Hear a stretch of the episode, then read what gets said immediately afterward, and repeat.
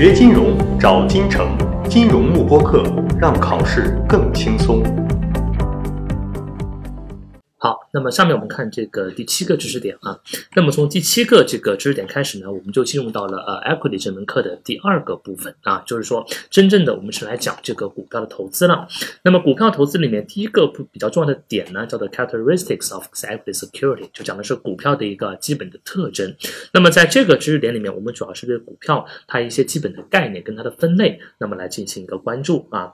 那首先股票我们知道它是分为两大类，普通股跟优先股啊，普通股。叫 common shares，优先股叫 preferences。那么在普通股跟优先股这两个类别里面呢，它分别有几种这个比较特殊的类型。那么这几个特殊的类型是我们需要这个重点关注的啊。比如题目里面它给你描述了一个股票的特点，说这个公司发行了什么什么股票，它有以下的哪些特征，然后问你这个股票是哪一种股票。那么这个呢，我们是要会选的啊。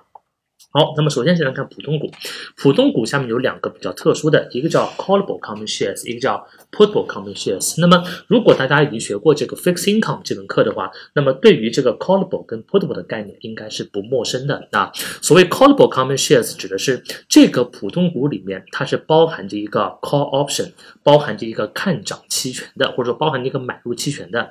但这边要特别注意，在 callable common shares 里面的这个买入期权，这个期权是在谁？手上的，在这个发行方手上的，或者说是谁发行的这个股票，同时他手上呢也有这样一个期权，也就是说，比如说发行这个股票的公司，它是有权利以一个事先约定好的价格把这个股票给回购回来的。那么大家想，我作为投资者买了这样的一个 callable 的这个 common shares，这个股票或者说这个 call option 对于我是有利还是不利？是不是不利啊？对吧？因为讲，因为我这个发行方的手上，他有一个权利，可以随时把这个股票按照我事先约定的价格赎回来。比如说，我约定的价格是一百块钱，比如说发行这个股票的公司可以以一百块钱的价格把这个股票买回来。那么作为投资者，如果这个股票价格涨到了一百块钱以上，比如说涨到了一百一十块钱，我本来在市场上应该是可以一百一十块钱的价格卖出去的，但这个时候呢，公司它会行使这个 call option，以一百块钱的价格就把把股票买了回去，那对于我来说的话，我是不是就少赚了十块钱啊？啊，好吧，所以说在这个 callable common share 里面呢，因为发行方手上是拥有这个 call option，所以这个股票它对于投资者应该是不利的。好，那么第二种类型叫 putable common shares，那这个股票呢，顾名思义，它里面就是含着一个 put option，含着一个卖出期权。那么这个卖出期权是在谁手上呢？注意，就不是在这个公司手上了，而是在投资者手上。就是说，投资者如果买入了一个 putable common shares，同时他是拥有这个股票的看跌期权的，可以以一个事先约定好的价格把这个股票卖回给那个发行它的公司。好，那么这个 put option 对于投资者来说就是有利的还是不利的？就是有利的，意味着这个 put option 呢就为这个投资者提供了一个价格下跌时的保护，比如说。根据这个 putable common shares 的规定，投资者有权利以一百块钱的价格把这个股票卖回给发行它的公司。那么对于投资者来说，无论这个股票价格怎么下跌，对于我来说，它最低不会跌破多少钱啊？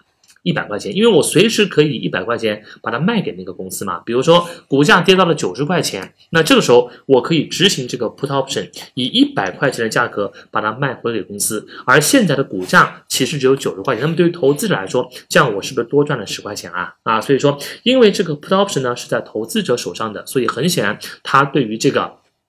这个投资者应该是更有利的，好吧？好，所以这两类特殊的这个普通股，一个里面是包含着 call option，一个里面是包含着 put option。但我们特别需要注意的是，这个 call option 和这个 put option，它们这个拥有者是不一样的。call option 是属于发行这个股票的公司，而 put option 呢是属于这个投资者，好吧？好，那基于这点，大家可以想这样的问题。如果我要对这个 callable common shares 和这个 putable common shares 来进行一个估值的话，它的估值应该怎么做？比如说，我想知道这个 callable common shares 的 valuation 估值应该是多少？它的估值应该是由几部分构成啊？两部分，一个是这个股票本身的价值，一个是它里面包含的那个 call option 的价值，应该这样吧？好，那比如说，你们大家想，我首先先假设。这个股票本身是没有任何 option 的，就是这个股票本身的价值。好，然后在这个股票价值的基础上，我再考虑这个 call option 的价值。那么这个 call option 的价值应该从股票的价格里面加上去，还是减掉？大家想，应该是减掉吧？为什么？因为这个 callable company 怎么说了？它对于投资者是不利的，对吧？因为它这个 call option 不是在投资者手上，而是在这个发行方公司手上。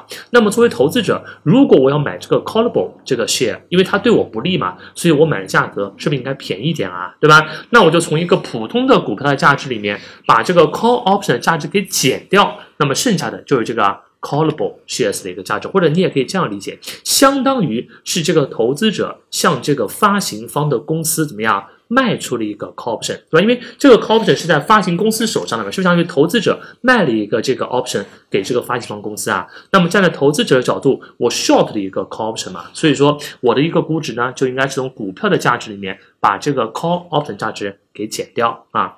好，反过来，如果我要估的是这个 putable common shares 的价值。那么它的价值等于什么？应该在这个股票价值的基础上，把这个 put option 价值是加还是减啊？应该把它加上去，因为在这个例子里面，它的这个 put option 就是在谁手上的呢？在投资者手上了，所以作为投资者来说，我除了拥有这个股票，我同时还拥有一个这个股票的看跌期权。那么他手上的价值就是由两部分构成的，用股票的价值加上这个看跌期权的价值，那么我们就可以把这个 put option 价值呢，那么给算出来，对吧？好，那么以上就是我们讲到的这个普通股它的一个这个分类啊，那么里面是有这个 put option 和这个啊是有这个 putable common shares 和这个 callable common shares 它的一个这个划分啊。好，接下来我们看第二大类股票，叫做优先股。首先，优先股跟普通股之间的区别，我们是要知道的。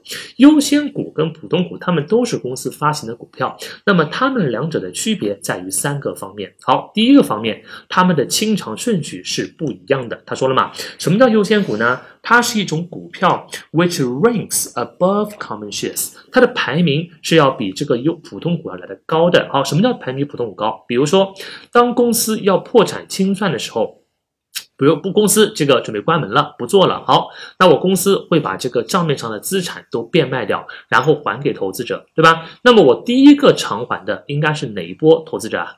应该是债权人，对吧？因为你债务是在股权前面的嘛，所以说第一波是把欠的债先还掉。好，如果还完债之后还有剩余的钱的话呢，这波钱是属于股东的。那么先还哪个股东？就是优先股股东，对吧？优先股股东还完了之后呢，才属于普通股的股东啊。所以说，那么普通股在公司这个清偿顺序里面，它是排在优先股后面的。所以优先股的第一个特征是它的清偿顺序高于普通股。好，第二个特征是关于它的股利的。我们知道股票都会发放股利，但是普通股跟优先股的股利呢是有所不同的。大家想，普通股的股利每年发放的金额应该是固定的还是浮动的？应该是浮动的吧，对吧？你去看那些 A 股的上市公司，每年发的股利不可能完全一样的。为什么？因为普通股的股利它是直接跟上市公司的业绩挂钩的嘛。我上市公司赚的钱越多，我当年业绩越好，那我就多发点股利。如果业绩不好呢，那我就少发点，甚至不发股利。因为普通股的股利呢，它不是一个固定的、法定必须要支付的金额，而反过来，优先股的股利通常是什么？是固定的。比如说，我约定好每股优先股我要发放一块钱的股利，这个如果在股东协议里面是约定好的话，那无论当年我公司的业绩是好还是坏，我都要向投资者支付一块钱的股利啊。所以这是优先股的第二个特征，它的股利呢是一个固定的金额。好，第三个特点是，那么大家想，优先股它跟普通股相比，它的清偿顺序在普通股前面。它的股利又是固定的，这两个特征是不是都是优先股比普通股的优点啊？对吧？就我的风险又比较小，我的股利又不会波动，所以看出来优先股毫无疑问是一个比普通股更可靠、风险更小的投资。那么在这种情况下，那不是所有的投资者都想买优先股吗？那就没有人想买普通股了。但你要注意，第三个特征就反映了优先股比普通股还是有一个缺点的，缺点在于优先股它是没有什么权利啊。没有投票权的啊。而普通股的股东呢，我是有在股东大会上的投票权的，也就是说，我只要拿到了数量足够多的普通股，我是能够通过我在股东大会上的投票权，或者根据基于我在董事会里面的席位去影响，甚至去决策这个公司的一些这种经营啊，包括战略方面的决策的。而优先股有没有这个权利啊？没有的。你哪怕手上有再多的优先股，你也不能去参与公司的经营决策。也就是说，优先股只有分红权，是没有决策权的，好吧？那么这个是我们说的什么叫 preference shares？它跟普通股相比是有这三个特点的。好，那么在优先股的下面呢，我们也有三种比较特殊的这个优先股，它们的概念我们要掌握。锁定金城教育，成就金融梦想。更多备考知识，请关注金融慕播课。